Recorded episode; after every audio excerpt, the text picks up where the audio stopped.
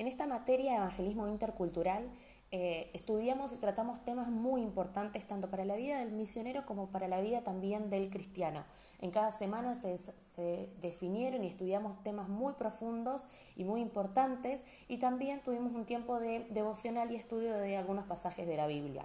En la semana 1 se trató el tema cultura y evangelio y estudiamos primera de Pedro 2.9. Los temas que eh, estudiamos esta semana fue qué es el evangelismo, el evangelio supracultural y el evangelio cultural, el evangelio y la cultura, cómo Dios llega a nuestra vida y es, un, eh, y es que es nuestro deber contar a otras culturas este evangelio de salvación, no predicar solamente en nuestra cultura y entender cuál es el rol de la cultura y cuál es el rol del evangelio. Otro de los temas que estudiamos es el Evangelio contra cultura. Hay cosas en, nuestra, en la cultura nuestra y de otros que podemos negociar, que podemos aceptar, pero hay otras que no se pueden negociar, que hay límites. La palabra de Dios es clara. Los otros temas que estudiamos es el Evangelio en la cultura y el Evangelio en relación a la cultura. En la segunda semana estudiamos comunidad intercultural. Los temas que se desarrollaron es qué es la comunicación, o sea, cuando yo comunico y hago al, otro que sea parte de lo que yo tengo que decirle, lo hago partícipe de lo que yo tengo. Y para poder comunicar es importante entender, obviamente, el idioma, la cultura y demás cuestiones. Eh, y obviamente la comunicación se da eh, mínimo entre dos personas. Hablamos también de la comunicación y la tarea misionera, el proceso de comunicación en donde hay diferentes elementos como el emisor, el receptor, que son los más importantes. Estudiamos sobre la cuestión del sentido y la interrelación, el objetivo y la comunicación y la identificación transcultural y la comunicación. Eh, entendimos que es muy importante tener una buena motivación, tener empatía por conocer a la otra eh, cultura, eh, tener una atención a la comunicación verbal y a la no verbal también. entender de que los malos entendidos son comunes y que es parte de la comunicación. En la tercera semana estudiamos las dimensiones de la comunicación intercultural. Acá estudiamos el Salmo 67 que fue hermoso.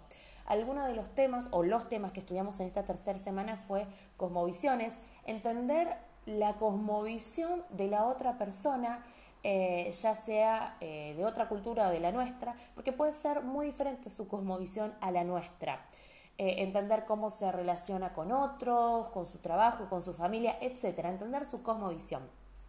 El otro tema que estudiamos son los procesos cognitivos. Dios tiene diferentes formas de enseñarnos a cada uno de nosotros y también tenemos que estar atentos a las nuestras y a las de las otras personas.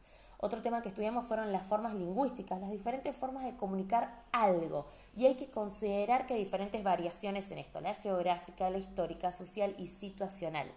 Los padrones de comportamiento, estas son formas de actuar que se repiten en situaciones similares y debemos entender esos padrones de comportamiento eh, entre las diferentes eh, culturas. Hay que respetar eh, y no respetar a aquellos que no transgriedan los principios divinos, pero los que sí poco a poco enseñar. Estudiamos sobre las estructuras sociales, las influencias de los medios de comunicación, las fuentes de comunicación y las formas de decir y la comunicación verbal y no verbal que es muy importante.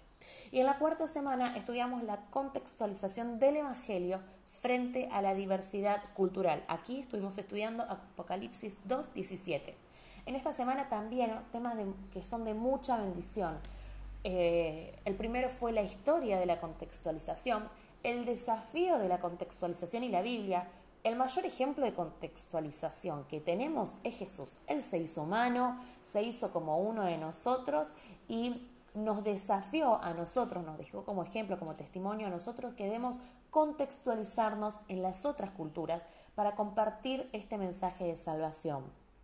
Otro tema fue la importancia y el peligro de la contextualización. Hay varios, varios peligros. El primero es el político, que es la tendencia humana a imponer la forma de pensar, el idioma, denominación, liturgia, etc. Otro peligro es el pragmático, el sociológico es otro. Bueno, el otro tema que estudiamos también son las bases bíblicas de la contextualización, que es lo que hizo Pablo y Cristo que se contextualizaron y bueno, vimos ejemplos de Cristo y de Pablo en su contextualización.